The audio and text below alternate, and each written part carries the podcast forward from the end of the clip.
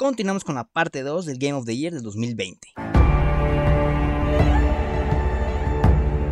Entonces, pasemos con el mejor RPG ganador Final Fantasy VII Remake, que fue que creo que está no, creo que no está discusión, pero estuvieron nominados también Genshin Impact, Persona 5 Royal, el Wasteland 3 y Yakuza Laika Dragon.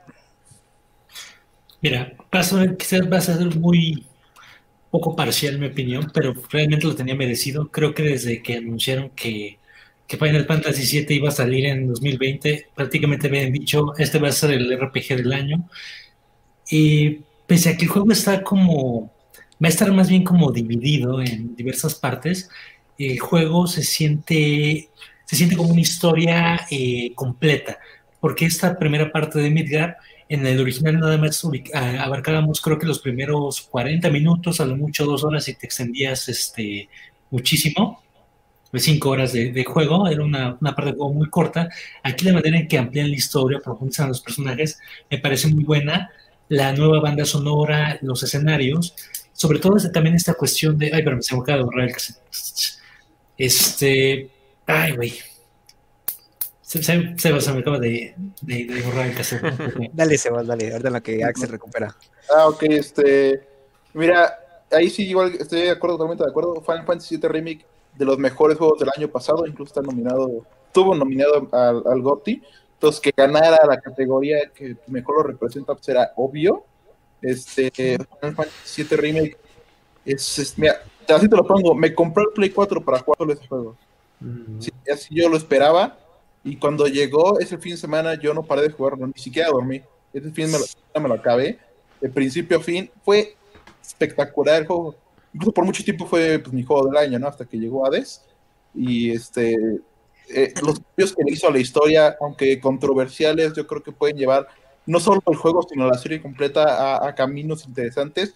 El gameplay es espectacular, combina los mejores elementos de Final Fantasy XV, que es este juego de acción, con este el sistema de combate un poco más tradicional, donde, donde tienes que elegir los comandos este, por turnos, y cada personaje se siente eh, único. Creo que una de las mayores quejas que yo tengo con el Final Fantasy VII original es que no hay una diferencia entre Tifa, entre Cloud, entre Barret, entre Aerith, todos sienten igual, pero en, en, Remake, o sea, yo no, yo no podía dejar de usar a Tifa porque me, a mí me encanta personalmente jugar este, pues a, a, golpe, no, no es por eso, sino este, a, a, a, mí me gusta pelear, este, eh, bueno, soy, soy de los que dirigen Brawler, este tipo de cosas, no RPGs.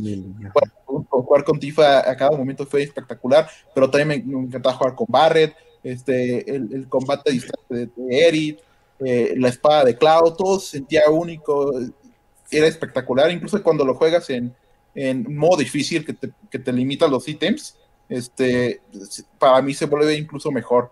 Ahí, ahí, creo que de la categoría, el único que sí le, sí le competían era Persona 5 Royal, que este, era una versión mejorada de Persona 5 que estuvo nominado al GOTY en el 2017, entonces era, y ganó igual el mejor RPG de 2017 entonces obviamente sí merecía una, una, una nominación al menos, y pues, como ya lo mencioné, Yakuza la Dragon, ese juego igual super fan, la verdad, transformó esta serie de Yakuza, que era más conocida como un brawler este, de acción, a, este, a un RPG por turnos muy a la Dragon Quest, con sistema de trabajos, tipo de cosas, y si te, la historia de Ichiban Kazuga y sus compañeros contra la mafia japonesa eh, y china y coreana, o sea, es, la novela china, china del año, ¿eh? O sea, si hubiera una categoría, este, uh, mejor este, novela de videojuegos, se lo hubiera ganado.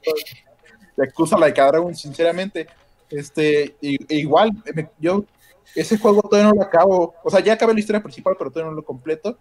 Pero sí, es de los que te enganchan y no te sueltan. Y ya la verdad, ese Yakuza Like a Dragon se siente como un, soft, un soft reboot de la serie completa. Para, este, que la, para que las nuevas personas este, se interesen más por la serie y el futuro que va a ser otro juego de RPG, pues ya le llegue a más personas, ¿no? Y ya retomando como mi idea, este, sí creo que Final Fantasy VII Remake es como la siguiente, el siguiente paso en, en la franquicia en general. Combina los mejores elementos de un RPG clásico con un, con un sistema de combate que no logró Final Fantasy XV porque se enfocó un poquito más en la acción de Kingdom Hearts, la saga Kingdom Hearts. La manera que, que aquí te lo, implica para sacar tu barra de comandos, tienes que, bueno, que golpear varias veces a tus enemigos para que cargue una, una, una determinada barra y, bueno, puedas este, enfrentar como los comandos clásicos, pero es un tiempo continuo, únicamente se detiene la, la, cámara un poco. Me parece una buena alternativa.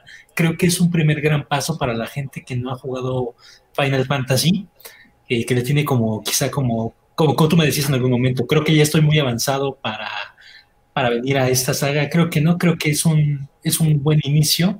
Me parece que es una propuesta interesante. Estoy esperando, yo igual que Sebas, acabe el juego creo que en una semana. Eh, compré la edición especial por ahí, no la tengo a la mano, pero compré la edición especial. Creo que todos deberían jugarlo, es una propuesta muy buena. Final Fantasy VII es conocido por ser uno de los mejores videojuegos de la historia. La historia es buenísima, es sumamente profunda. Es una historia que envejece bastante bien sobre el corporativismo, ecoterrorismo, una crítica del capitalismo. Es una cuestión muy interesante, cosa que rara vez los juegos logran hacer. Personalmente no he podido jugar los otros RPGs, pero bueno, digo, creo que el premio está más que merecido a este juego y seguramente cuando salga la parte 2 va a tener el mismo premio. En 100 años. Para Play 6. y, yo la verdad es que no he jugado ningún juego de la lista. Este conozco Final Fantasy por el nombre que, tiene en la historia de los videojuegos. Este, y tal vez rescatando únicamente puntos de los que ustedes han dicho. Este, pues sí, desde que combinas lo que en algún momento te funcionó y te puso tan arriba y luego lo, pones con sistemas de combate un poco más contemporáneos y luego le sumas la historia tan profunda y tan rica y el trabajo musical que del que ya hablábamos al principio de esto, pues yo creo que es muy sencillo tener tener como la, la partida ganada en el sentido de, de, las premiaciones, ¿no? Este, en realidad no puedo decir nada más porque no soy muy fan de, de esta mecánica de juego y, pues no, no experimenté mucho. Solo me salieron muchos anuncios en Xbox de, del de Yakuza. Pero no sé si hablan en serio de que está bueno o solo es una broma. No, sí, sí, sí, está buenísimo. sí, porque ya lo compré, ¿no? ya lo compré. Porque está descargando. no, este, sí, yo, yo, jugué, pues ya Genshin Impact está chido y todo, pero pues sí, no, no creo que le llegue este, al nivel de este remake, el cual no jugué, y hasta voy a ser honesto, hasta ahorita estoy viendo la comparación de cómo luce gráficamente del de 1997, ajá, al, al, nuevo, y sí, no manches, o sea, estoy hasta, se ve, es, diferente, o sea, está muy bien logrado este remake, está cañón, o sea, Sí, porque a comparación de las gráficas de Play 1, que igual, pues, están padres, ¿no? se ve chistoso el monito como muy poligonal, ¿no? Así como, pero ahora el nuevo, pues, órale, ¿no? O sea, está, digo, es indiscutible, ya desde los primeros 30 segundos ya me di cuenta que, pues, obviamente, ya sé por qué gana, y aparte las mecánicas actualizadas, ¿no? Ya no, no necesariamente esto de turno, así de que, ay, bla, bla, bla, ¿no? De que tu turno, bla, bla. Este, este, la neta sí se ve, pues sí se ve es un giro completamente diferente y sí, merecido.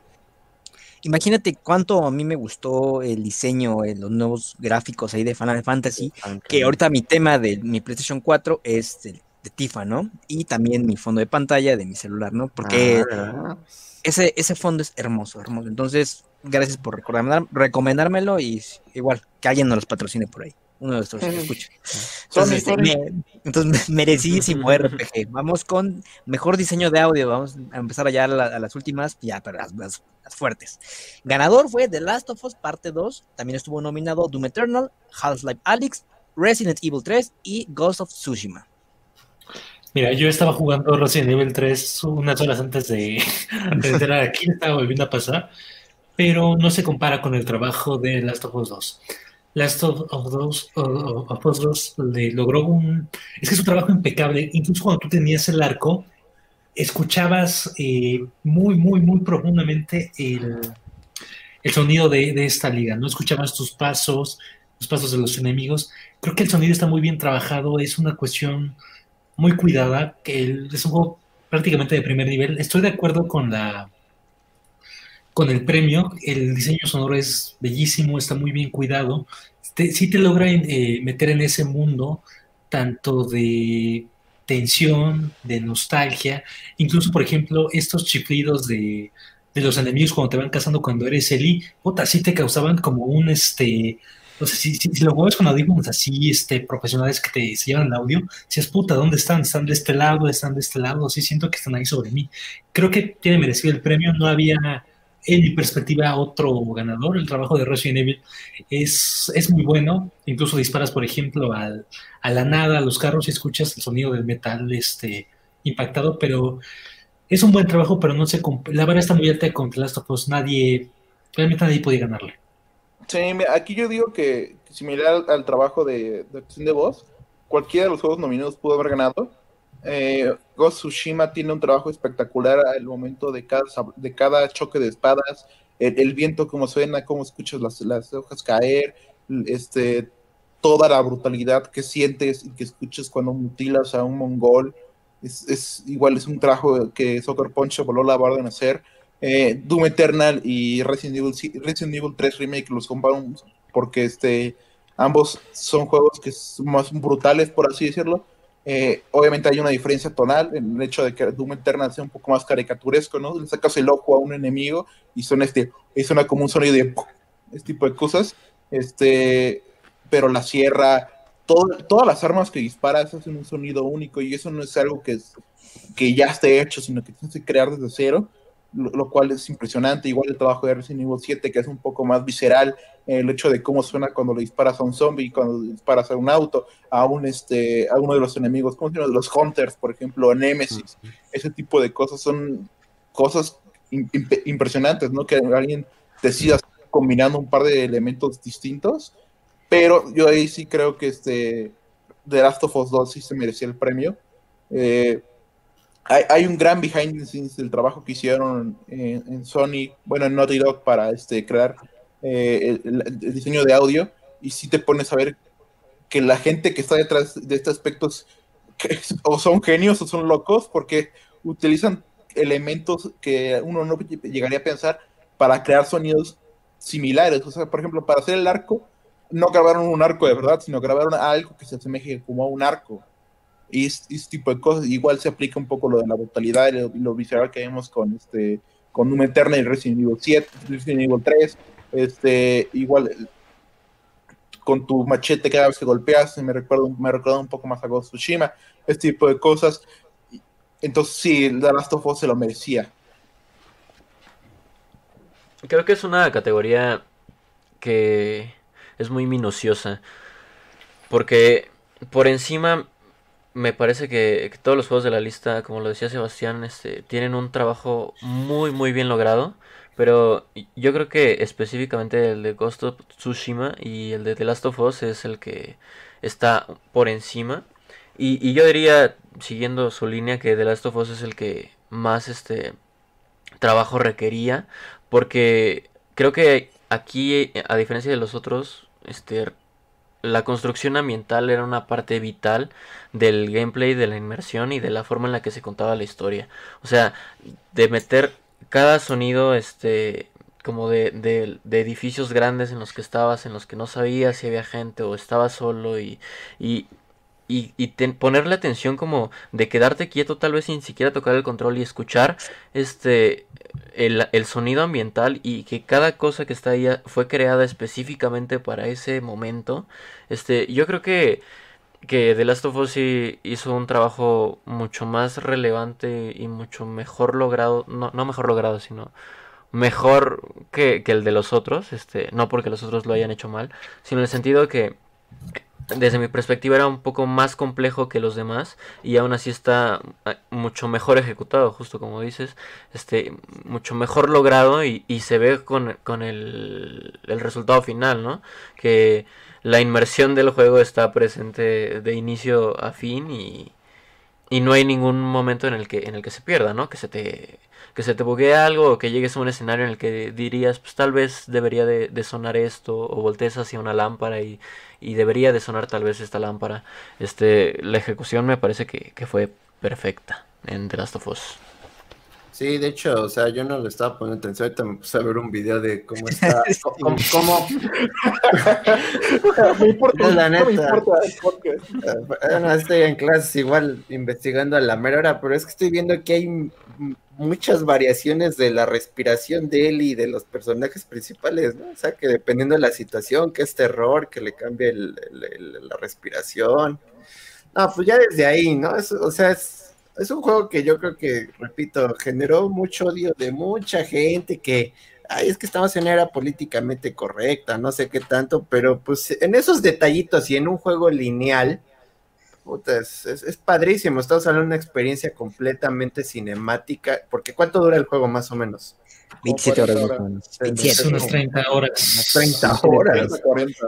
No manches, o sea, no, y, más que nada este apartado de inmersión, porque el sonido es esencial para la cuestión de inmersión.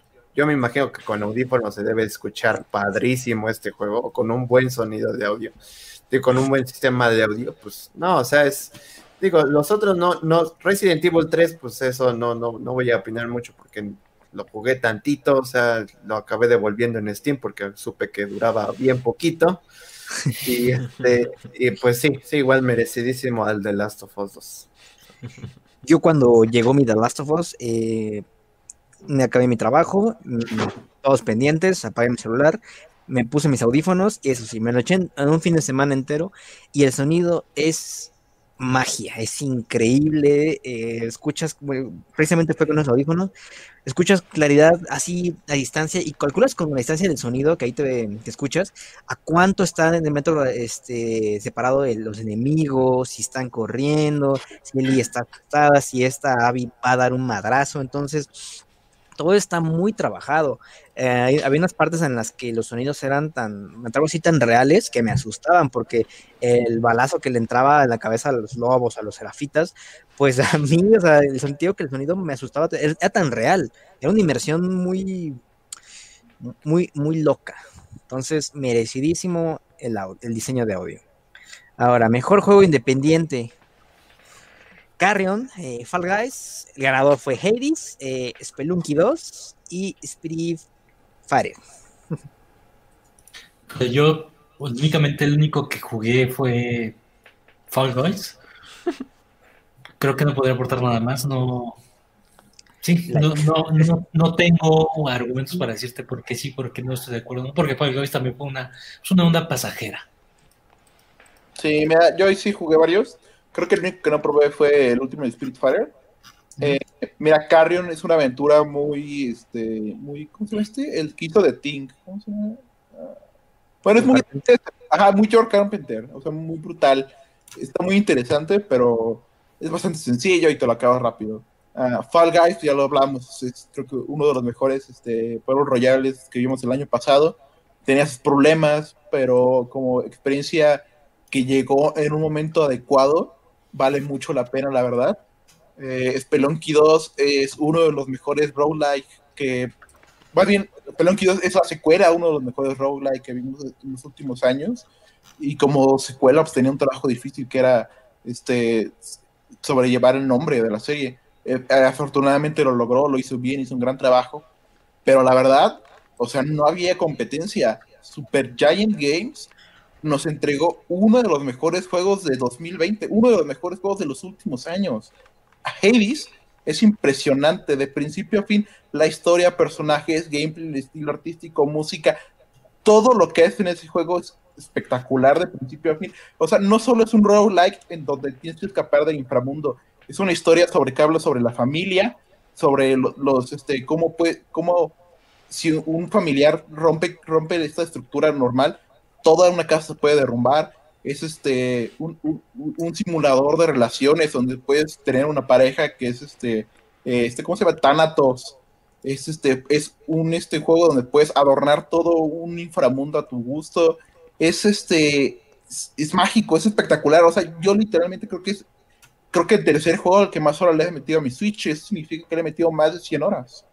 Es, incluso hasta ahorita yo sigo encontrando cosas nuevas. Lo jugué desde que salió, lo juego normalmente como una partida dos todos los días y todavía me sigo encontrando con cosas que la verdad ni siquiera sabía que estaban ahí.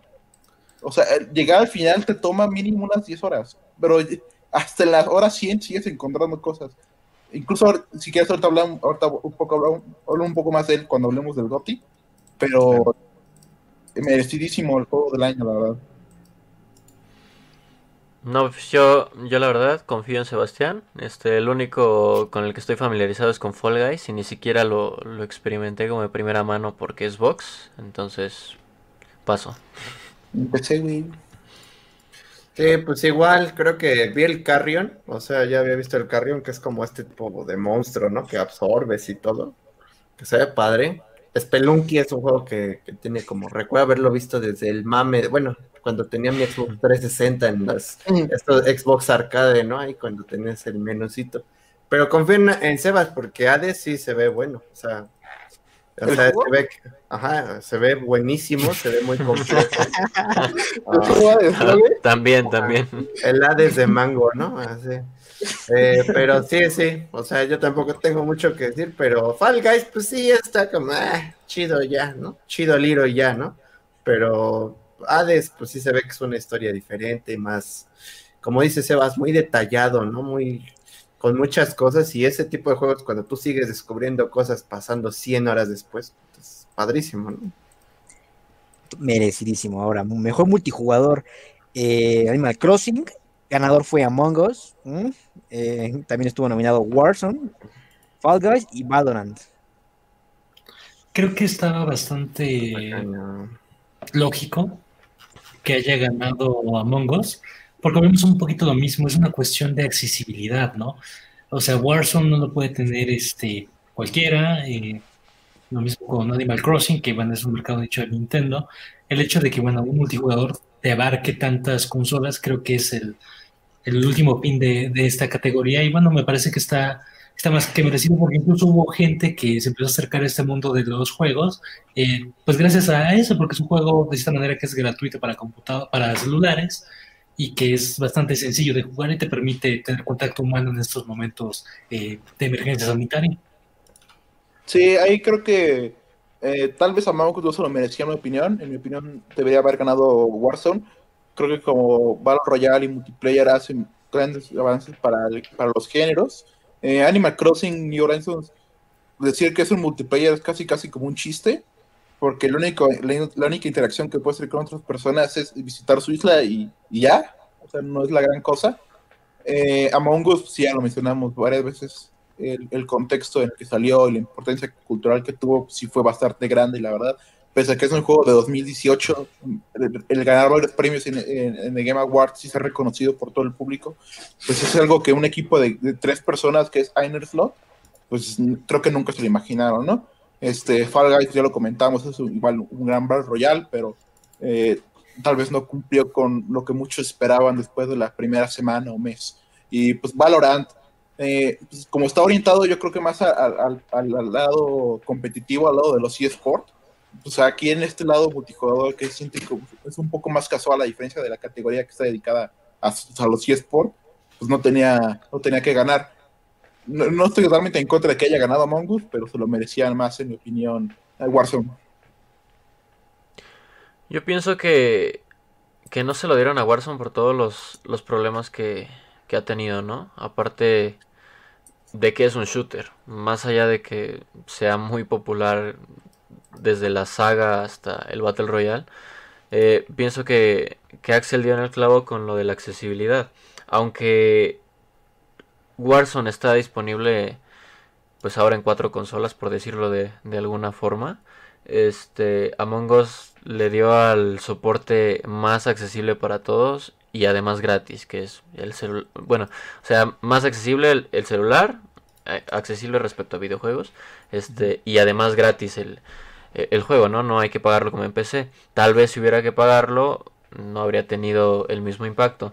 Entonces, pues yo pienso que que justo esa, esa popularidad y ese contexto que se generó con Among Us es el que al final le acaba dando el, el premio, ¿no? Fall Guys a mí no me parecería como para nominarlo. Yo hubiera incluso preferido poner a Fortnite otra vez ahí. Porque pues no duró prácticamente nada, ¿no?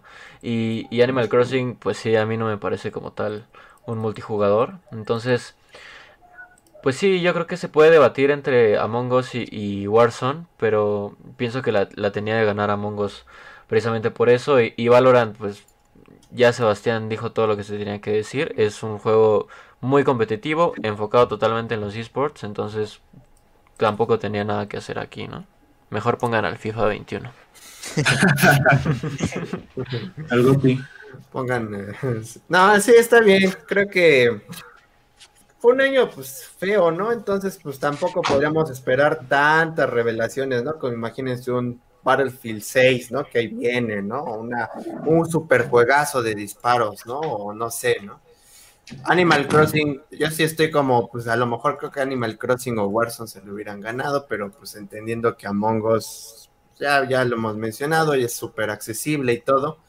Yo, yo le tengo un gusto muy grande a Warzone, aunque esta última actualización está, haya, estado medio roto y ya lo arreglaron ahorita por las armas, pero eh, pues es que es que este, esta categoría sí es como un poquito complicada porque es depende al usuario, ¿no? O sea, o sea, y pues al final del día acaba ganando Among Us porque pues es gratis, o sea, y es accesible. Pero si por mí fuera, estaría entre Animal Crossing o Warzone. Así, entre esos dos. Por mí fuera, pero está bien. Pues bueno, yo también quería Warzone, pero Carlos hizo un señalamiento importante que tal vez ha tenido muchos errores. Cada temporada, creo que está, cada temporada, además de agregar nuevo contenido, es nuevo error, nuevo error, nuevo error. Y ahorita ni se diga. Entonces, pues ya veremos. Y, además son errores que rompen el juego. no, son, e, no son errores pequeños, ¿no? O de un desbalanceo de armas este ligero. O sea, lo que hay, ahorita hay con, la, con las Diamati, con el DMR, es... No, no, no, es, es imposible jugar si no juegas con el meta. Sí, no claro, claro. Super lo usa, ¿no? Pero bueno. Vamos a mejor juego de acción. Aquí creo que voy a adelantar a mi, a mi comentario. Voy a, voy a hablar vaya, voy a hablar sin fundamentos, pero bueno, voy a hablar con lo que vi. El ganador aquí fue Hades. Tratándose de un juego de acción. Los nominados también estaban Half-Life Alyx, que fue un juego de VR, para los que no conozcan. Eh, Neo 2, Doom Eternal y Streets of Rage 4. Yo creía, bueno, yo creía que iba a ganar Doom Eternal porque pues, es un juego de pie a pa, lleno de acción frenético, hay mm, disparos por todos lados, entonces, ¿qué pasó? ¿Qué pasó aquí? A mí también me llamó la atención eso. Yo no he jugado el último de Doom, jugué el, reboot que hubo en 2016, me parece. Me parece que, pues, que la temática del juego es, es tipo Gears, ¿no? Por así decirlo es destrucción, muerte, muerte, disparos, disparos. Creo que, que sí queda como un, como, este, un juego de acción. No sé, quizá una, cualquier película de gringa americana. No he jugado Hades, no sé, no sé por qué habría ganado, pero pues tampoco es como para que diga, este, estoy en contra de, que haya ganado. No he jugado ninguno, pero me, llama la atención de, conocer un poquito más de esta cuestión. Quizás Sebas ahí tenga un poco más de contexto. ¿Qué pasó, Pati? Mira, te voy a decir que. Mira, Doom Eternal es un gran juego, la verdad. Quien tenga de este Xbox Game Pass debería probarlo ya. Creo que es el mejor FPS que ha salido en los últimos años. Es espectacular, es frenético. El, game, el, el, combate es visceral. O sea, si llega el punto en donde vas de, de, demonio a demonio, destrozándolo, disparando, cambias armas súper rápido, disparas, pasas por acá, saltas, haces el dash. Es un juego en el que entras con esta, en esta conocida término que es The Sound, prácticamente. Pero este, yo creo que sí, 80 se lo merecía de, principio a fin, como, debido a que es un roguelite, eh, prácticamente cada partida que juegas se siente diferente. No solamente es como, ah, paso los cuatro niveles con las mismas armas y con los mismos poderes y con las mismas todo, sino que cada round es, ah, tengo un arma diferente, tengo upgrades diferentes, tengo un camino diferente. En una ocasión puedo tener toda mi vida a más de 300 puntos y tener solo una espada. En la siguiente ocasión estoy atacando a distancia con un arco y tengo nada de vida. Entonces es un juego que se da mucho la experimentación, que te digo, o sea, el juego en sí, de principio a fin, te dura 40 minutos, una hora. Entonces, el hecho de que es, este cosa súper condensada te dure 100 horas o más, te, habla del trabajo que hizo Super Giant Games con, este, con el gameplay y la acción y lo adictivo que es de principio a fin. Los otros juegos, digamos, Neo 2 o Street of Rage 4, son un poco más clásicos. Diga, eh, Neo 2 intenta hacer como su Dark Souls y Street of Rage trae de regreso los beat'em ups eh, clásicos de los 90. El único que no pude probar, por obvias razones, fue Half-Life Alyx. No tengo un dispositivo de VR, pero sí es, es, es Hades, no había de otra. Sí, pero con todo eso tenemos una PC. Eh, pues a mí me sorprendió en el sentido específico de mi persona, porque el único que jugué fue el Doom. Y yo de pensar, juego de acción, ah, no, pues Doom. Justo por, por lo que ya se, se conoce de Doom y por lo que han hablado, este es un, es un juego muy agresivo en el que en todo momento estás en, en constante adrenalina, ¿no? Sin embargo, en donde le falla es en clásico shooter este de modo historia en el que ya que te pasas una vez la historia pues ya es lo mismo no lo puedes incluso hacer de memoria y si es que lo jugaste en un modo sencillo pues el reto podría ser jugarlo más difícil y ya que lo haces en lo más difícil pues deja de ser atractivo entonces como hablábamos antes yo no he este, probado el Heidi el Hades el el jugo, el, jugo, lo que sea.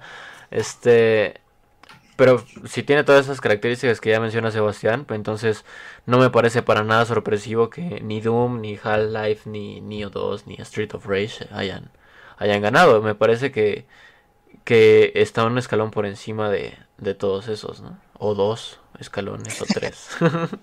20. Sí, pues es que, es que también si tienes una tendencia a puros shooters, así año con año, pues, si pones algo como Hades, eh, no sé, pues obviamente sí está chido, o sea, obviamente sí, como dice Sebas, ¿no? Porque digo, Doom Eternal, como, es, como todos dicen, creo que es un juegazo. Yo estoy jugando esta Jedi de Fallen Order, ya lo quiero acabar, ya me quería apurar para comprar el Doom Eternal, porque ahorita está en oferta, estaba en oferta Steam, estoy acababa, pero, pero pues obviamente también si tú ofreces algo diferente, porque también Half-Life Alex, pues sí está padre, es, un, pues, es buen juego, pero pues hay que tener el dispositivo que fácil vale unos 8 mil pesos, ¿no? Que es el, el, que es el, el Oculus Rift, ¿no? Que si lo encuentras en 7 mil varos, pues bien te va, ¿no? Pero si no, pues a ver cómo lo juegas, ¿no? Porque aparte es exclusivo para VR, ¿no? O sea, no sé por qué hacen eso también, no sé. Pero creo que el Hades es buena idea. O sea, ahorita que Sebas lo mencionó, me interesó mucho y pues, pues sí, ahorita estoy viendo las mecánicas y pues creo que hasta lo pienso comprar. Ya, lo estoy descargando, ¿no? Ya lo estoy descargando. Ah, así en, torrent, en torrent, así. Vamos con los cuatro, creo que más controversiales, donde hubo ya este todo este esta guerra, ¿no? Contra Naughty Dog. Entonces, mejor directo. Bueno, no, creo que esta no. Las siguientes tres ya es así como la pelea casi casi por el fin de la humanidad. Mejor dirección de arte. Creo que aquí estaba igual decidido desde un principio. Mm, Final Fantasy VII Remake, Ghost of Tsushima, que fue el ganador, Hades, eh, Ori the Wild y The Last of Us Parte 2. Creo que dirección de arte sí está bastante merecido Ghost of Tsushima. Me parece que la estética está muy bien cuidada y venga, yo he visto gameplays porque no he jugado y que te remite una película de Kurosawa. Eh, los otros creo que son unas cuestiones muy bonitas. Eh, el mundo de Midgar, verlo ya en, en, pleno 2020, luego de haberlo visto poligonal en, tres discos en el 97, es, es, algo muy bonito. Este, The Last of Us tiene, me gusta muchísimo el mundo y todo esto, pero el hecho de haber representado un, un Japón antiguo, eh, con tanto detalle, de desde animales, desde ambiente, desde arquitectura, paisajes, creo que de ahí las tienes, todas de ganar. estoy como estoy bastante de acuerdo de, de, este premio. No lo he jugado, espero que ya este, ya, ya pronto eh, poder este jugarlo, porque cuando se ve que es un juego que, que no solo en ese aspecto que, que brilla muchísimo. Sí, ahí creo que esta categoría, esta y la de juegos del año, demuestran que 2020 fue un año espectacular para, para los videojuegos, ¿eh? porque no hay, no hay una fácil. O sea, Final Fantasy VII Remake sí es un mundo inmenso. O sea, Midgar es completamente. Es como lo recuerdas, prácticamente. Lo jugaste y así lo recuerdas. O sea, lo jugaste y lo recuerdas. Cuando hacíamos vacaciones, ¿no? Ajá. Eh, Hades, pues ya lo mencioné, ¿no? Super fan de no, no, voy a repetir, pero el, estilo de arte, especialmente uno que está basado en la, en la mitología griega, es este, impresionante. Orient de Will of the Wisps, igual de los mejores juegos visualmente hablando del año pasado, es hermoso de principio a fin, la dirección de arte es impecable, fácilmente se pudo haber ganado este premio. Uh, The Last of Us 2 Part 2, eh, igual Naughty Dog se voló la verdad, es, es este, impresionante aunque no soy, no soy tan fan de, los tonos desaturados que tiene muy, muy grises y muy azules, vale mucho la pena. Pero sí, Ghost Tsushima se lo merecía y qué bueno que lo ganó. O sea, el hecho de que tenga un modo visual que se llama estilo Kurosawa, o sea, ya te dice ah, el, el, nivel de detalle, de, detalle que tiene el juego. Porque aparte de ese modo no simplemente te pone blanco y negro eh, el juego, sino que te, te pone hasta el ruido que había en las películas antiguas, el, el, audio cambia totalmente, pero incluso si lo juegas normal, es impresionante. Las tres zonas que visitas, toda la isla de Tsushima, el Golden Temple, todo, merecidísimo. Sí, desde mi perspectiva estaba entre ese y, el Ori, aunque el Tsushima tenía pues ese reto de, de también ser fiel a, a toda esta onda samurai, a la cultura japonesa y, y hablaron demasiado ustedes. Este, estoy buscando algo, algo nuevo que decir, este, pero creo que, creo que ya lo, lo señalaron muy bien, ¿no? O sea, el, el trabajo que hicieron en ese juego es, es, es hermoso y, y, sin tomar en cuenta ni las mecánicas, ni los sonidos, ni las actuaciones. O sea, visualmente el juego es precioso. Y, y Ori me parecía igual de bonito, solo que es bonito y ya. No, no está ese agregado de que además de ser precioso le es fiel a, a una cultura o a, o a todo el contexto del juego, ¿no? Sí, es que, o sea, si tú, lo que decía, ¿no? Si tú haces un, un, juego de mundo abierto más legítimo, o sea, porque, repito, pues tenías hace años, hace tiempo Sekiro, que pues, sí es más ficción y todo de la época, pero ahora tú lo ves un tema real, pues obviamente este juego pues sí va, va a calar chingón, ¿no? O sea, este de, esto que ustedes mencionaron del modo este Kurosawa, en blanco y negro, está chingosísimo. No, no lo había visto hasta ahorita tampoco. Y wow, o sea, eso no, no se ve como esto que remonta a las clásicas películas, ¿no? De, de, de ninjas, ¿no? De Japón, ¿no? El sonido así no, yo creo que sí, súper merecidísimo. Yo, este, también Oriste tiene un estilo también muy bonito, muy, también como dicen, Final Fantasy, esto de que veas el sueño de tu infancia, verlo reflejado a un mayor nivel de detalle, pues también. Pero, pues, Ghost of, Tsushima, pues sí, sí, coincido, igual, lo que ustedes dicen, completamente merecido. Por dos. Sí, por, quiero hacer hincapié en el de, de, Final Fantasy. Por, por cinco. No sé si Sebas se dio cuenta que había unos fondos cuando estabas ahí en el sector. sector 7. Sector 7, ajá, que había unos fondos que eh, debajo de, del lugar donde estabas se veían de PlayStation 2, ¿eh? No se veía como sí, era algo muy extraño que tenía el juego, de que ya cuando me miraba de cerca así los detalles, sí se veía un poco borroso. Ajá, se me hizo que quizá que descuidaron esa parte, cuidaron tanto ciertas cosas, pero dejaron otros detalles de, de la sonografía, ahí se va, que rompen un poquito esa inmersión. Sí, es algo que afectó a varios juegos de esta generación. También Ghost of Tsushima lo tiene, eh, Doom Eternal lo tiene, pero... Pues digo, pero Last of Us, ¿no? no, no, no, no, no, 20 personas no durmieron por un mes para hacerlo, güey. Sí. Entonces vamos a, ahorita hablamos de esto. A, algo ya lo bueno, lo, lo, lo fuerte, ¿no? Yo pienso que si un, una historia te hace odiar, oígame, te hace odiar a un personaje a muerte desde el inicio, te hace encariñarte con ese mismo personaje casi al final de la historia, te hace sentir lástima por otros, te hace preocuparte porque creíste que murió uno, una, uno, un personaje ahí tras un disparo en la cabeza. Pienso que si la historia está haciendo eso es porque sus guionistas hicieron un trabajo colosal. Mejor narrativa, el ganador fue The Last of Us Part 2 por Neil Druckmann y Hailey Gross. Además estuvo nominado Hades, Ghost of Tsushima, Final Fantasy VII Remake y, eh, vamos a decirlo en español, 13 Sentinels y ya. Es que está merecidísima para The Last of Us realmente. Mira, vamos a eh, un, poquito como en contexto. Creo que Final Fantasy no era candidato de entrada porque no nos está contando una historia circular, ¿no? O sea, nos queda de entrada como en un continuará. Y The Last of Us tuvo una cuestión muy difícil porque recordemos que, que creo que dos meses o un mes antes de que se estrenara el juego hubo filtraciones masivas y bueno, se, se supo el argumento, si bien el argumento central se supo general, eh, déjate un poquito de lado el argumento. Se supo que iban a matar a Joe, ¿no? Y que es el personaje que tú controlaste al inicio eh, del primer juego y bueno, que, pues que todos teníamos un cariño, ¿no?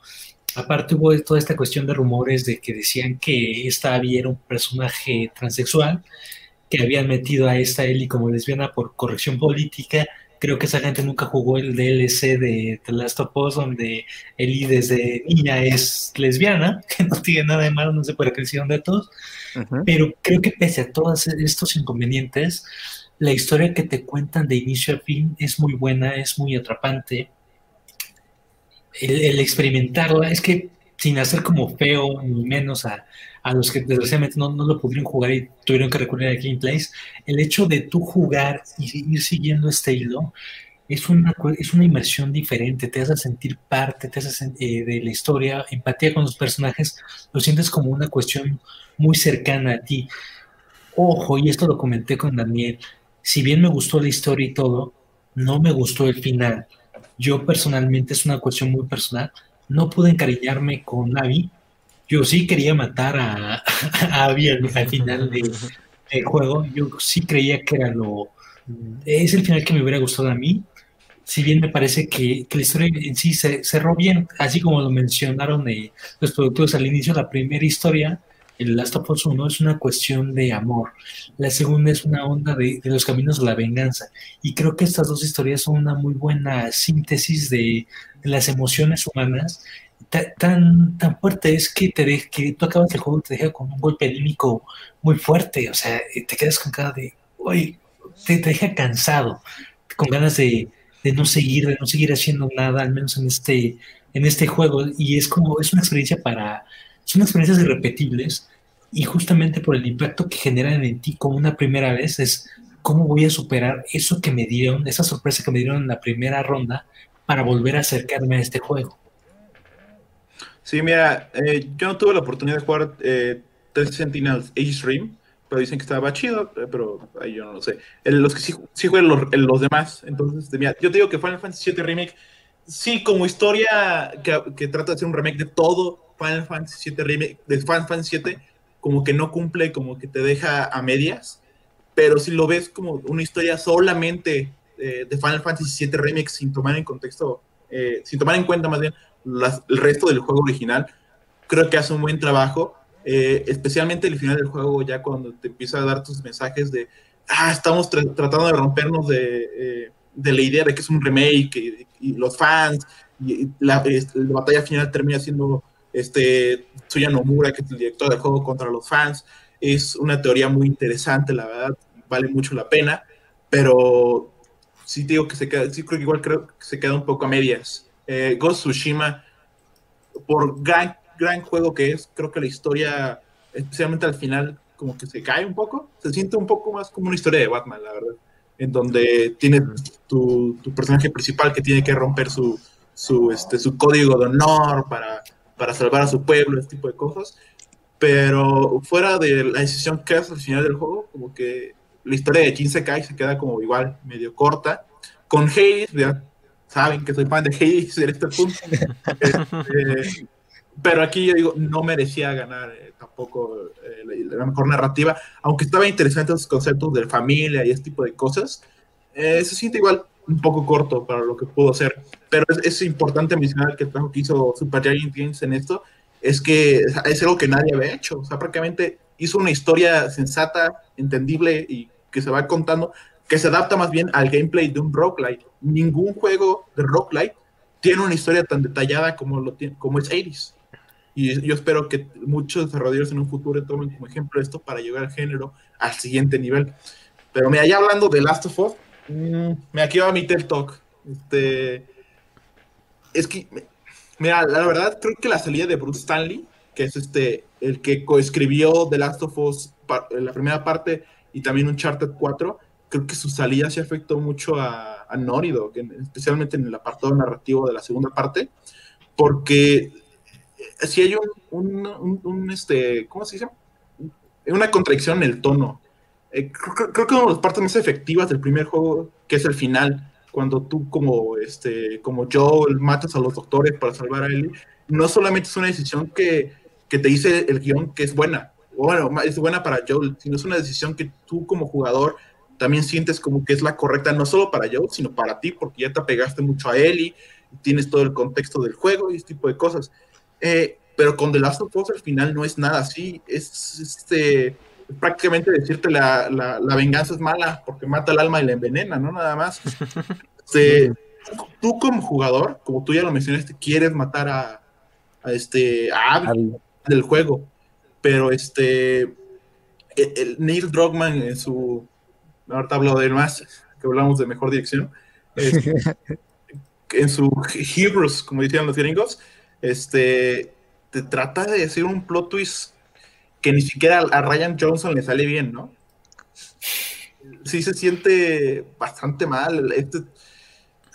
Yo tengo muchos problemas con The Last of Us, especialmente en la historia, pero creo que contra los juegos que lo pusieron, sí merecía ganar.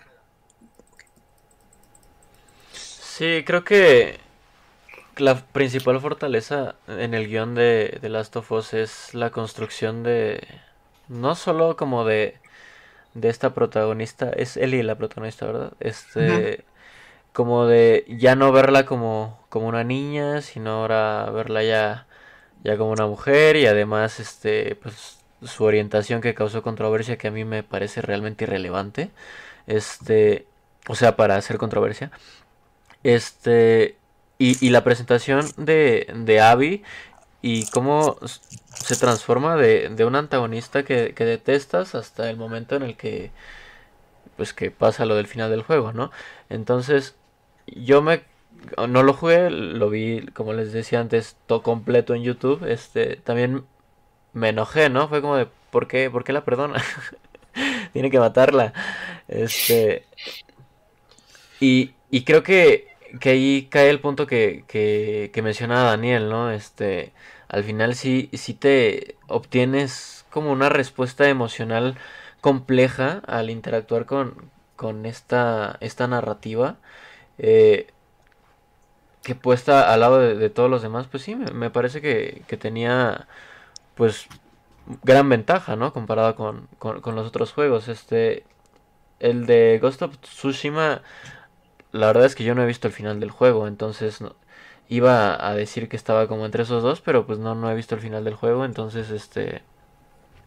Pues no sé, a mí me parece que, que lo principal es la construcción de personaje y cómo, cómo ese desarrollo de, sobre todo de tu protagonista y de tu antagonista, este, giran de, de tal forma en la que o quedas este, aprendiendo que la venganza mata al alma y la envenena, o, o terminas enojado, ¿no? Porque al final no entiendes por qué esa decisión se tomó. Entonces, creo que, que sí, esa, esa respuesta emocional es este, una, una señal desde mi perspectiva de que, de que esta narrativa está, está bien construida. Sí, este, yo no jugué, repito, no jugué The Last of Us 2, pero recuerdo mucho esta situación de los streamers más famosos o los youtubers reaccionando a la muerte de Joel. Eh, y había mucho güey que ya hasta, hasta estaba tirando el control, no, ya me rindo del juego, que ya... Digo, al, final del día, eh, es, pues eso es parte de lo, de lo padre del juego, ¿no? O sea, no necesariamente te tiene que gustar, o sea, te tiene que tienes que llegar a la conclusión de que el personaje Joel, el que todo el mundo se quejó de que por qué lo mataron, ¿no? Y pues a veces un juego te tiene que hacer enojar en el modo historia, ¿no? O sea, te tiene que, a veces te tiene que disgustar, ¿no? Básicamente, ¿no? Y digo, esta situación nunca me ha pasado así de que, ay, mi personaje se murió, algo, ya estoy lamentado, pero pero pues tienes que asimilar que un juego también te tiene que hacer llorar, te tiene que hacer enojar y que pues narrativamente te va a destrozar. Entonces, es parte de la belleza, es como una, no es como una película, pero, o sea, también, eh, o sea, tienes que asimilarlo y pues por eso, o sea, si ya hizo enojar a mucha gente por eso, pues yo creo que por eso lo merece, o sea, o sea, digo, ya te, está bien. O sea, sí, pero también tienes que tomar en cuenta que no estamos hablando de una película, estamos hablando de un medio interactivo como Sí, claro. pero... el, el, hecho de que esta Ellie tenga al final su revelación de, ah, matar es malo, pero pasas todo el juego matando enemigos y el no te da la opción de no matarlos, es como, bueno, ahí, ahí, ahí se rompe algo. Sí, a lo mejor estaría, ¿no? Meter una opción, un modo de no matar, no, no sé, ¿no? Como más sigilo, ¿no? Pero es que creo que, que, es necesario, ¿no? Para llegar justo a esa, a esa revelación. O sea, si desde el principio no matas a nadie, entonces, ¿qué caso tendría todo el viaje como de venganza, ¿no? O sea, perdería eh, el objeto o el sentido, el juego. O sea, pero lo que me refiero es que tú como jugador no sientes ese final. Entonces, tal vez Ellie sí lo siente porque el guion dice que lo siente y el guion está bien estructurado para que ella lo sienta, pero tú, jugador, que tomas el control de él y de Abby en toda tu aventura, no sientes que al final tenga esa repercusión, o más bien no se lo merece. Es que fíjate que en ese sentido hay una razón por la cual todo se justifica, y es que cuando Ellie está a punto de ahogar a Abby y recuerda cuál fue las últimas palabras que tuvo con Joel, y que no tuvo la oportunidad de perdonarlo en vida y que tuvo que hacer todo su viaje a raíz de su muerte, es cuando entiendes, una, que hasta ese entonces él entendió todo y la razón por la cual esa escena está casi al final del juego. Entonces, para mí, o sea, sí, sí, sí, entiendo todo este el ámbito de, no, ¿por qué si se tenía que vengar? No, para mí, este, todo, todo el argumento se resume en esa escena. Esa escena, no te digo, no, perdón, te digo, me destruyó completamente porque es horrible, horrible ver cómo Ellie no se pudo despedir.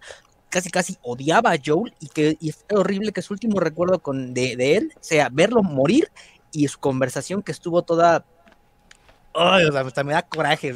Precisamente oh. eso te digo que, que, que, este videojuego me haya sentido, que esta historia me haya sentido todas estas emociones, este cúmulo de emociones.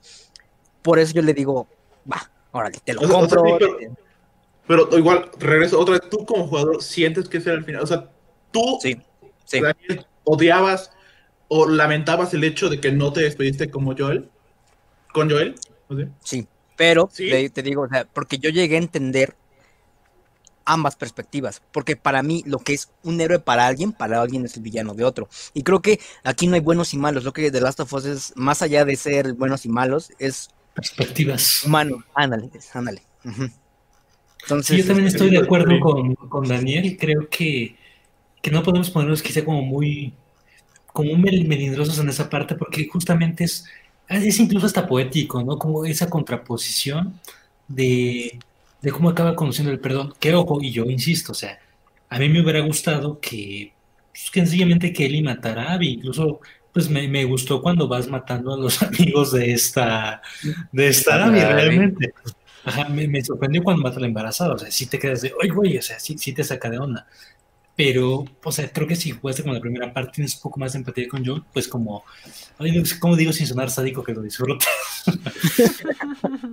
Pero, No, o sea, sí siento que está como bien el final porque el viaje no fue tanto en balde, o sea, el viaje es para darse cuenta, sí, aunque suena como frase de Chespirito, es que la venganza como no es buena. Y aparte que eso, que la venganza tiene repercusiones, porque Ellie se queda sola y prácticamente abandona la guitarra de Joe, lo único que le había representado, porque bueno, a eso la llevó la venganza.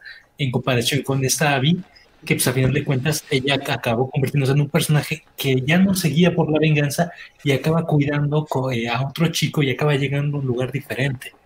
Qué cagado, se terminó convirtiendo en Joel alguien que dio todo por salvar a un niño. Prácticamente la historia de Abby de, de, Lev, o sea, es la historia de Abby y yo, digo, de él y yo. Él y yo, Y es que es lo que la gente no entiende, o sea, a fin de cuentas, eh, Abby se terminó convirtiendo en su peor enemigo. ¿No? Entonces, es, son ciertas cosas así que para mí, en lo personal, o sea, lo merecía completamente. ¿No? Vamos al siguiente. Creo que ahí te puedes desgranar un poquito más en la siguiente, Sebas, que es mejor dirección del juego, ¿no? Final Fantasy VII Remake, Ghost of Tsushima, Hades, Half-Life Alyx y The Last of Us Parte 2. Bueno, yo insisto, yo nada más jugué Final Fantasy y The Last of Us. Final Fantasy me gusta muchísimo, es de mis sagas favoritas. Sí, como dices, Evas, aunque nada más, nada más abarcamos la historia de Midgar, se siente una historia eh, redonda, porque la manera en que, en que cierra, bueno, creo que, acabaron en un, en un, buen punto. Yo por ahí tengo la teoría de que la parte 2 va a acabar con la muerte de Aerith. Eso, ya lo veremos. Eso lo tienes que ver desde el 97. O sea, ya veremos en unos años eh, si, si, es así. Eh, pero creo que la dirección, o sea, la dirección está muy bien, la musicalización, van, este, escenarios, actuaciones, pero creo que el nivel que nos entregan en Naughty Dog con The Last of Us es, es muchísimo superior. Eh, me parece que la manera en que abordaron, que abordaron todo eh, converge muy bien. O sea, yo sé que también quizás está siendo una muy subjetiva porque el juego eh, me gustó muchísimo, se convirtió en mis favoritos de este año, pero creo que, es una convergencia de todo el trabajo que hemos venido hablando de, este juego, de composición, de diseño sonoro, composición musical, eh, actuaciones, todo converge aquí, bueno, está, está más, que este más que merecido para, para The Last of Us. Mira, aquí, antes de que empiece a hablar otra vez mal de, de Naughty Dog y especialmente de Neil Druckmann, te voy a decir que Final Fantasy VII Remake hizo un gran trabajo, Tetsuya Nomura. Se ve que aunque mucha gente se queje de juegos, su visión es única y si la crea tal como lo tiene en su mente, es, admirarse el trabajo que hace él y que Square Enix le dé todo el dinero suficiente para crear todas sus este, locuras. O sea, una gran este, nominación. Kodo Tsushima, eh, Soccer Punch hizo un buen trabajo, no es nada del otro mundo, o sea, es muy bueno, es excelente, pero está ahí, ¿no? eh, of Alex, para hacer un juego enviar eh, de la talla que es High of Alex, pues es impresionante, ¿no? Ya merecido. Tal vez no, me, no, no, no tuvo su nominación a Juego del Año, pero al menos una nominación Mejor Dirección, pues sí, ¿no? Ahí se la merecía. Eh, The Last of Us parte 2, no se lo merecía, sinceramente. No se merecía Mejor Dirección. El trabajo que hizo Neil Druckmann, el hecho de que gente estuviera en crunch durante meses del hecho de que gente salía y entraba cada rato, todo el outsourcing que se hizo. O sea, hay historias de supuestos este, ex trabajadores de Naughty Dog, seniors, o sea, ya adultos, ya tenían años trabajando y que se salieron porque ya estaban hartos de ese crunch que, que se hacía en el estudio. Y entraba gente nueva, gente que no tenía experiencia, y en una semana o dos tenían que volverse seniors. O sea, esa gente o sea, tal vez porque eran jóvenes como nosotros se, hubieran, se, se, mataron prácticamente en ese trabajo porque dijeron, ah, no estoy trabajando en un juego de Naughty Dog, estoy trabajando las, de Last of Us. Pero sinceramente, el, el hecho de que Neil Druckmann le diga a la gente, a los empleados que estuvieron en crunch durante meses y al final la prensa y Jeff, eh, Jeff Cayley les dieran el premio de mejor dirección, se me hace una falta de respeto para todas esas personas que estuvieron trabajando día y noche, día y noche para crear, sí, un juego fenomenal, un gran juego, pero a costa de que es el problema. Del otro lado de la moneda tenemos a Hades y Super Giant Games. O sea, no, no, no, no es porque. Ajá, no es porque sea fan, pero hay, hay, un reportaje de Kotaku que habla exactamente sobre esto, en donde los chavos de Super Giant Games están totalmente en contra del crunch a los trabajadores les, obligan a tomar mínimo 20 días de descanso al año, procuran su salud, procuran que su bienestar, procuran todo de ellos y se refleja. O sea, creo, creo que al tratarse de un juego indie, obviamente los presupuestos no son los mismos, pero, de la, pero con lo que se tuvo, Super Giant creó una obra espectacular que debió ganar mejor dirección. O sea, sinceramente sí, me debió ganar mejor dirección Sí. O sea, fuck Neil Druckmann, así de simple te lo pongo. claro, claro. Sí, creo que algo que, que hizo mucho ruido con The Last of Us, además de las filtraciones antes del lanzamiento, fue, si mal no recuerdo, lo retrasaron, ¿no? No recuerdo si un mes o, o todo eso, y fue cuando empezó, o, o, al menos cuando este yo empecé a ver todas esas noticias de las que habla Sebastián, ¿no? De, pues de algo que tristemente está presente en la industria de los videojuegos, este, eh, prácticamente en todos lados, ¿no? Pocos estudios son los que realmente se, están en contra de eso y no lo practican. Entonces, yo también pienso que, que el premio de la dirección, pues, no se lo merecía por, por todas esa, esa, esas personas, ¿no? De, de Hades, pues la neta es que no sé, este, pero si es así como funciona esa empresa, pues me parece que, que debería de, de reconocérsele que teniendo como esas políticas hayan llegado a crear un juego así de bueno como lo, lo, lo pone Sebastián. Este, entonces, pues creo que no hay mucho que agregar en ese sentido, ¿no? El crunch este es muy triste y también además de triste es muy frecuente y no muchas veces funciona, ¿no? Ahí está Cyberpunk de, de prueba mayor con todo y su crunch, este lo que sacaron pues va a obligar a otro medio año de crunch, ¿no? Entonces otro año completo. No sé, yo, yo creo que no es bueno. yo creo que no no se lo merecía de Last of Us. Es que este tema de crunch es súper polémico, ¿no? Porque yo al menos, yo, yo sí lo veo que todo proyecto de videojuegos, creo que todo proyecto en este mundo tiene crunch. Pero hay de niveles a niveles, ¿no? O sea, supongo, hay un grado, ¿no? Y en términos de videojuegos, de grandes producciones interactivas, que sobre todo eh, vemos como también tenemos una fan base en general que quiere ya un juego, y también llegó creo que a pasar con The Last of Us, se llegó a retrasar, tengo entendido, ¿no? Tuvo algún retraso, ¿no? Eso genera mucho enojo y, obviamente la, los, los fanáticos no entienden y ahí es una corresponsabilidad, ¿no?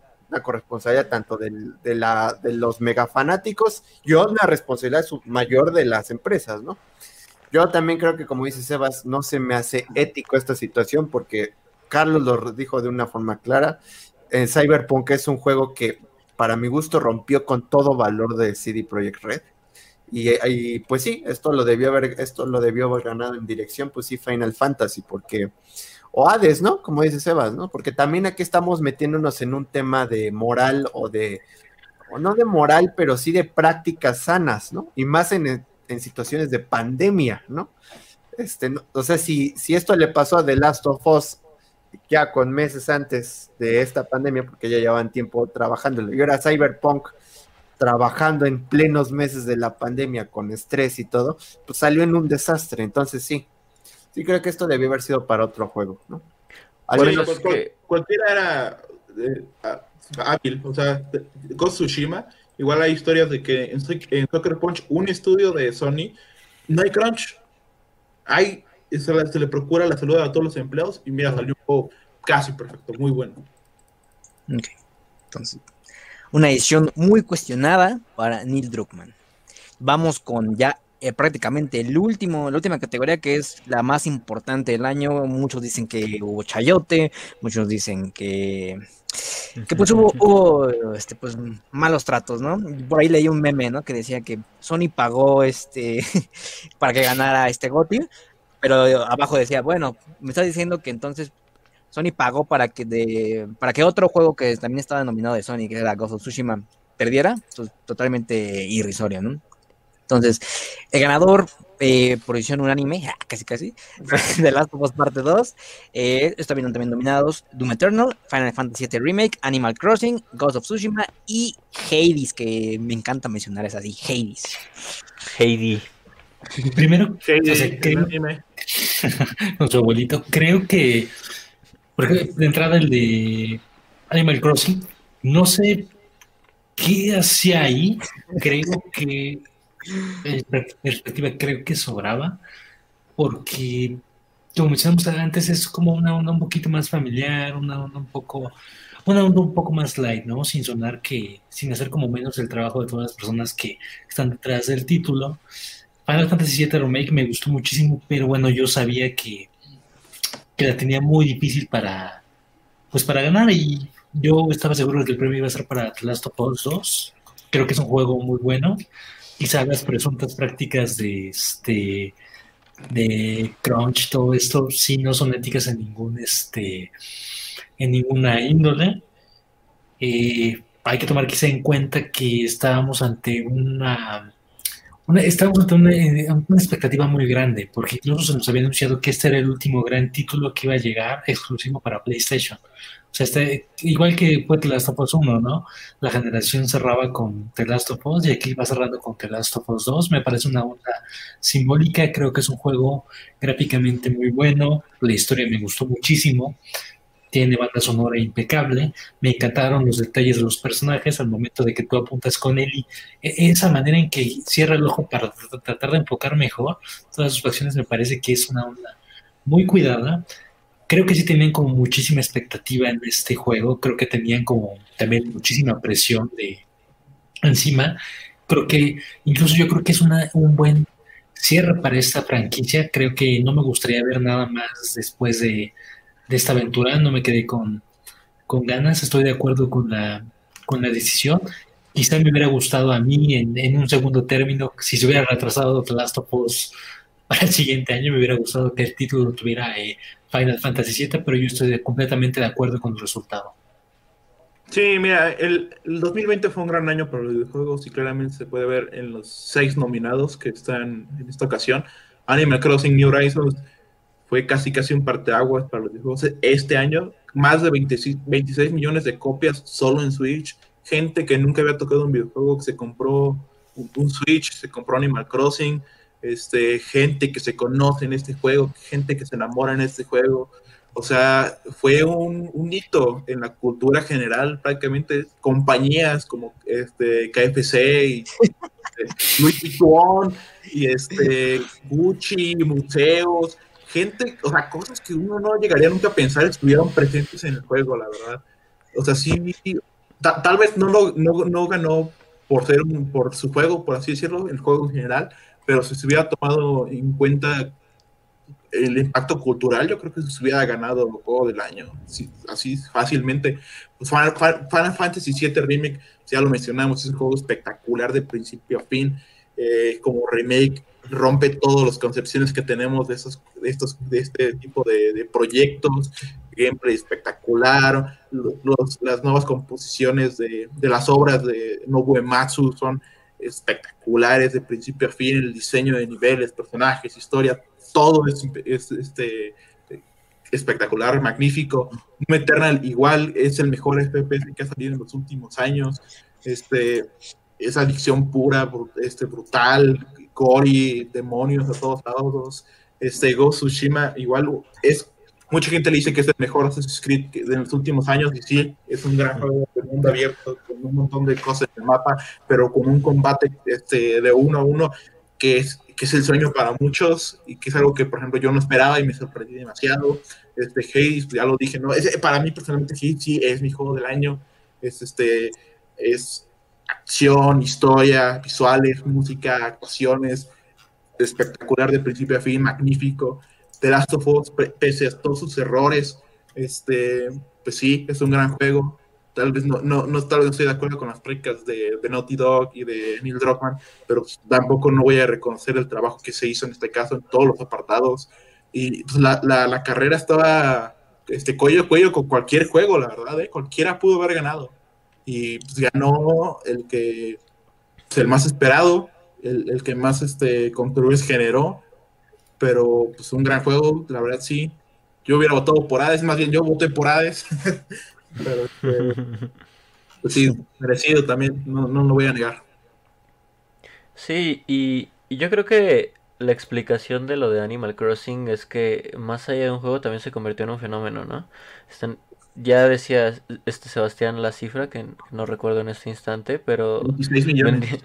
26 millones, vendieron muchísimas copias y es curioso porque tal vez es un micro caso, pero, pero yo sí empecé a ver como gente de, mi círculo tal vez cercano y no tan cercano, que jamás había tocado un videojuego, empezaba a, acercarse al Switch y a comprar Switch nada más para jugar Animal Crossing. Este recuerdo también alguna nota de de una protesta en pro de ah, la legalización del aborto dentro de, del Animal Crossing. Entonces, creo que creo que se convirtió en un, fenómeno importante no solo para, para Nintendo, sino también para este para la historia de los videojuegos, ¿no? Para este momento de los videojuegos, como lo decía Sebastián. El, el Doom sí me parece un muy buen FPS, pero yo creo que de todos esos a mí me parecía el más flojo de todos. Es, es buen juego, pero, pero a los demás les veía muchas más este, cualidades. El Final Fantasy yo no lo he jugado, entonces tomando en cuenta todo lo que ustedes han este, comentado, pues tal vez podría perder en el sentido de, de los detalles que decían eso de que hay unos que se ven como de Play 2 y pues detalles mínimos, ¿no? Que, que, que, en esta categoría pues sí pueden hacer una diferencia. El Ghost of Tsushima, este, eso del combate uno a uno y, y toda esta fidelidad con la onda samurai, a mí me parece muy, muy, muy chingón. Este, además de que me gustan como este tipo de, de juegos o, de historias que van hacia lo histórico. El Heidi no lo he tocado, no, no sé, ni siquiera he visto un gameplay, solo he visto la portada. Este, y The Last of Us, además de todo lo que ya hemos hablado, yo creo que, que la característica que lo pudo haber empujado demasiado es que es muy cinemático, ¿no? Sale como la broma que siempre hacen con entre los de Xbox y Play de que los de Play hacen películas, no hacen juegos, este, entonces creo que basado en esto de que, de que es muy cinemático y que además este te, te, cala muy profundo y te, y te causa muchas emociones y te hace sentir de distintas formas y el diseño este de arte se ve muy bien y el diseño de audio es perfecto.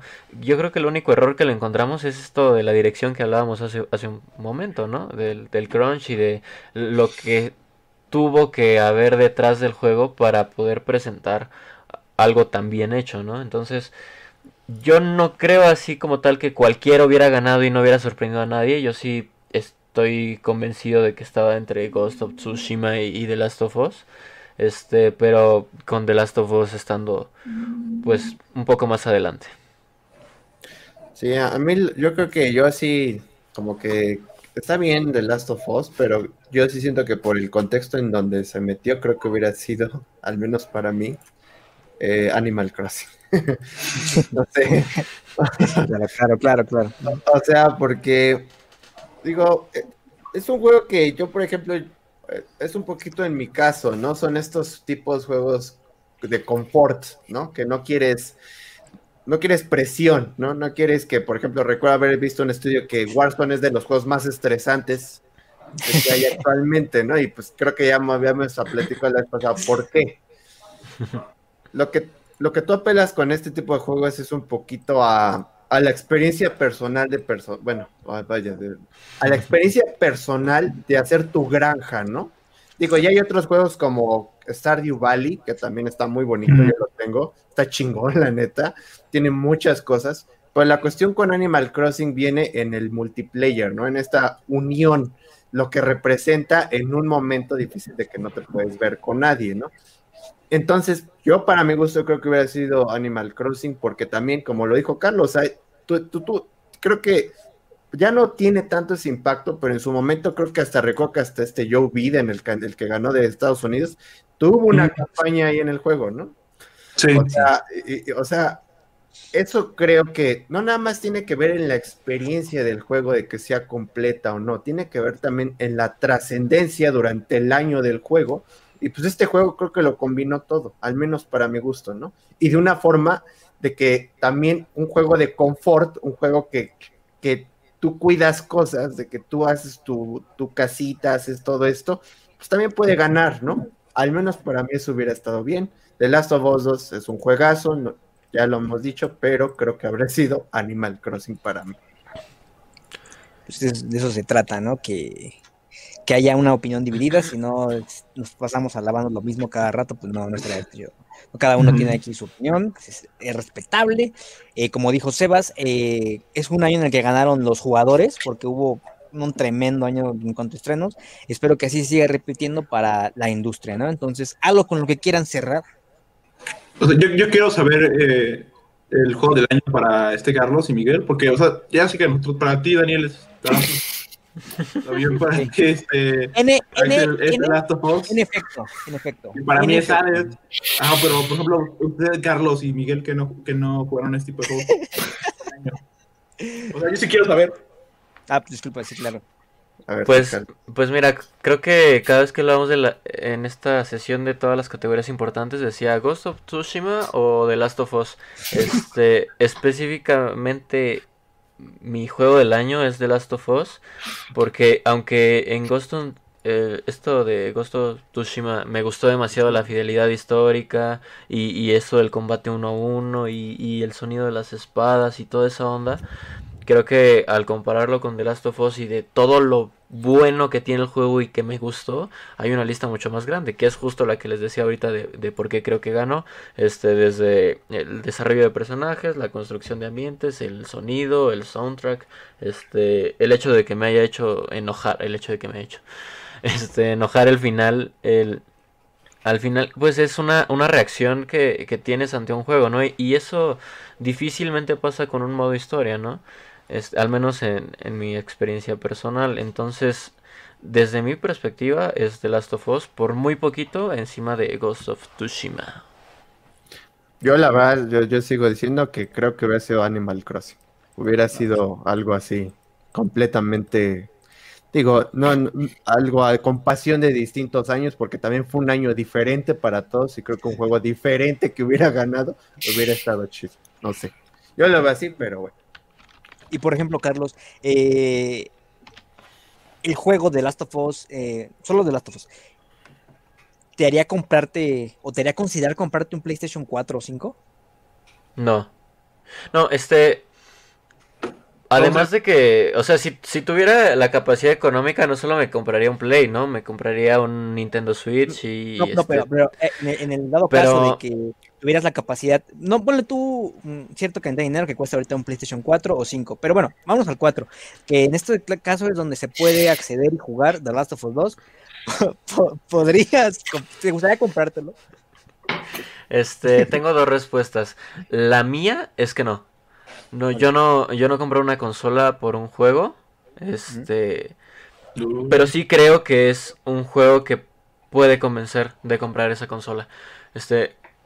Yo la verdad es que no. Ni siquiera por, por Xbox este, me decidiría a comprar un Xbox solo por, por un Gears este, 5 o por un Halo 5 o un Halo Master Chief Collection. Este, yo pienso que, que eso tiene, o sea, la adquisición de consolas tiene más que ver, desde mi perspectiva, con el control, con el servicio online, con este los exclusivos, con los servicios como Game Pass, este, entonces entero. Sí, al momento de, de, yo cuando tomé la decisión de comprar un Xbox, este, estuve un buen rato debatiéndome entre comprar un Play o un Xbox, porque al final yo quería jugar GTA V y mi computadora ya no lo aguantaba y yo quería jugarlo como a máximo, ¿no? Entonces, cuando tomé esa decisión, pues no pensé como, ah, The Last of Us 1, ¿no? Que en ese momento estaba, ah, Halo. Este, solamente yo no lo haría, pero específicamente porque así soy yo. Yo, ya lo había mencionado hace tiempo. Yo creo que yo sí, yo sí, va, yo sí sería capaz de comprar un Nintendo Switch y me estoy dispuesto a esperarme el Nintendo Switch Pro que ahí viene. Dicen que ahí viene un Pro. No existe, no existe. O no sé si venga o no sé con tal de solo jugar Animal Crossing a 4K, ¿no? Es más, va a salir junto a el ring, güey. o no, ya ni me hagas porque me vi toda la transmisión para esperar a, Elden Ring y no pasó nada. Pues yo creo que fue un, un, año, un gran año anterior, entonces veremos qué, qué opciones hay este año nuevo en unos, unos 11 meses, ¿vale? Pues sí. Eso, eso fue todo por hoy en el verso de Shadow con el GOTI del 2020. El vergote, ¿no? Todos vieron vergote. Todos hasta luego, hasta luego. Nos vemos. Nos vemos. Nos vemos. Adiós, adiós, cuídense.